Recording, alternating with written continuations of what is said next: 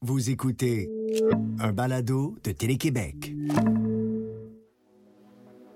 J'ai un souvenir euh, très vif euh, de moi à l'école primaire. À tous les matins, ma mère, euh, qui à l'époque dirigeait l'usine qui imprimait la presse. Donc, j'ai le souvenir très vif de tous les matins, l'arrivée de la presse papier était attendue. Ma mère avait hâte de voir si euh, ça l'avait bien imprimé, si les couleurs étaient belles. Puis, alors très très jeune, euh, je commençais déjà à avoir un attachement particulier à la presse. À cet âge-là, je me disais, ben voyons donc comment ils sont capables en une journée de recommencer le processus puis de sortir avec un journal papier, un gros journal, c'était gros la presse là. Puis je comprenais pas comment ça fonctionnait, mais ça m'attirait.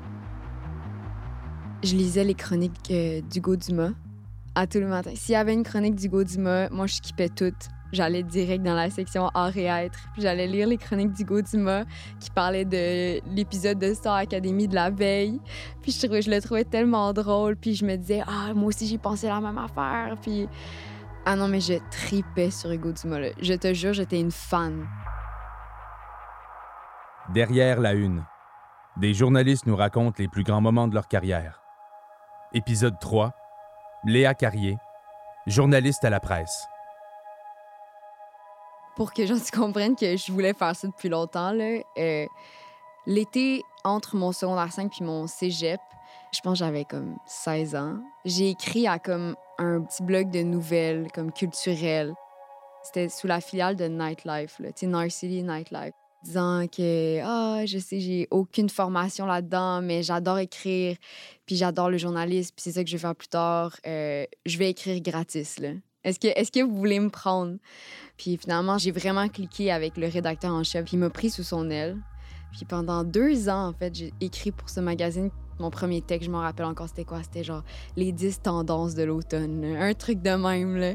Puis j'ai comme, j'ai eu la piqûre à ce moment-là. Puis j'étais comme, OK, c'est ça que je veux faire dans ma vie.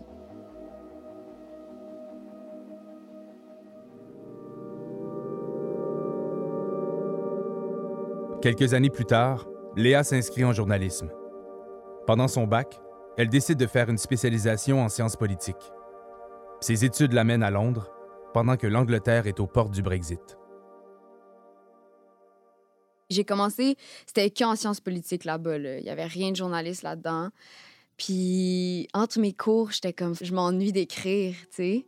Puis j'étais allée à une grosse, grosse foire euh, de comité parce que je, voulais m'impliquer à mon université. Puis il y avait un stand de pro-Brexit. Je trouvais ça super intéressant parce que moi, la vision que j'avais du Brexit, c'était surtout des personnes des générations plus vieilles. Il n'y avait pas tant de jeunes. Tu sais, on dit souvent quand t'es jeune, euh, t'es es de gauche, puis quand tu vieillis, t'es de droite. Là. Fait que je me disais, bon, ben, c'est qui ces jeunes-là quand même? Ils existent, là, mais on les entend pas, tu sais. ils ont-tu honte d'en parler? Ils ont-tu, tu sais, c'est qui ce monde-là? Je commence à, regarder tous les, événements de, conservateurs, euh, d'université, puis de, pro-Brexit. Là, tu es dans un autre pays, tu connais absolument personne. Mon anglais était boiteux. Puis là, un, soir, je me retrouve dans un sous-sol de mon université, un petit local, pas de fenêtre, ça puait. Je pense qu'il y avait comme 200 conservateurs pro-Brexit. Ça se passait des bouteilles de vin, ça chantait l'hymne national. C'était débile. Je m'étais infiltrée dans ce sous-sol-là, puis je suis restée là, je pense, trois heures. C'est vraiment de l'aventure. Quand je descends dans le sous-sol, là, je sais pas sur quoi je vais tomber, j'ai aucune idée. Là, après ça, c'est comme tout le monde s'en va dans un pub pas loin, puis là, je décide de les accompagner.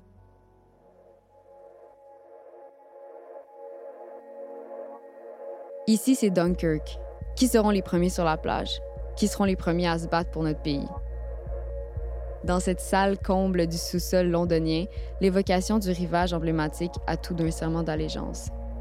Des poings se lèvent, les décibels s'emballent, une ivresse patriotique qui délie la langue des membres de la University College London Conservative Society.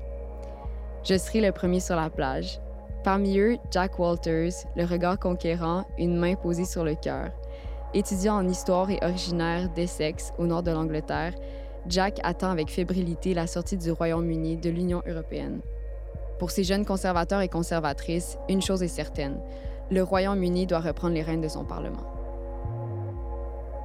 Ce texte-là, finalement, il a gagné le prix euh, de l'Association canadienne des journalistes euh, avec la délégation de l'Union européenne au Canada. C'est un long titre. Puis finalement, moi, je pense que c'est ce, prix-là a certainement aidé ma candidature à la presse. Moi, je le vois vraiment comme le début de ma carrière. Ce texte-là, c'est le début de Léa Carrier en tant que journaliste.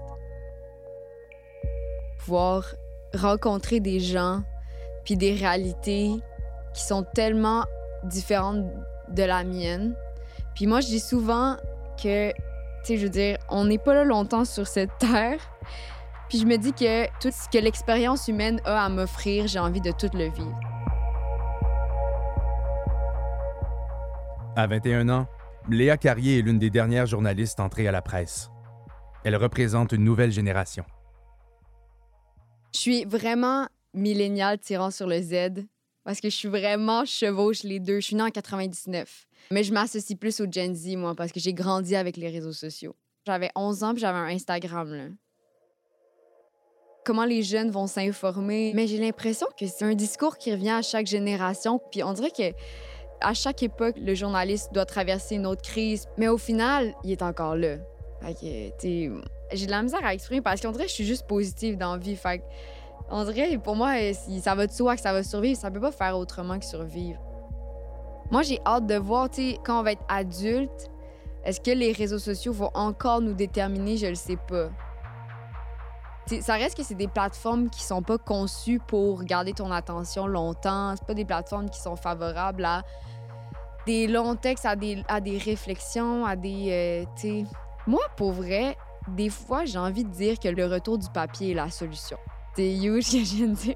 Non, mais c'est gossant quand tu lis ton article puis t'as trois pop-up qui te sortent, euh, t'as deux notifications, euh, quelqu'un t'appelle, tu sais, je veux dire, moi, moi, je pense que le papier est le médium le plus favorable à la compréhension, je pense. Écoutez tous nos balados sur téléquébec.tv.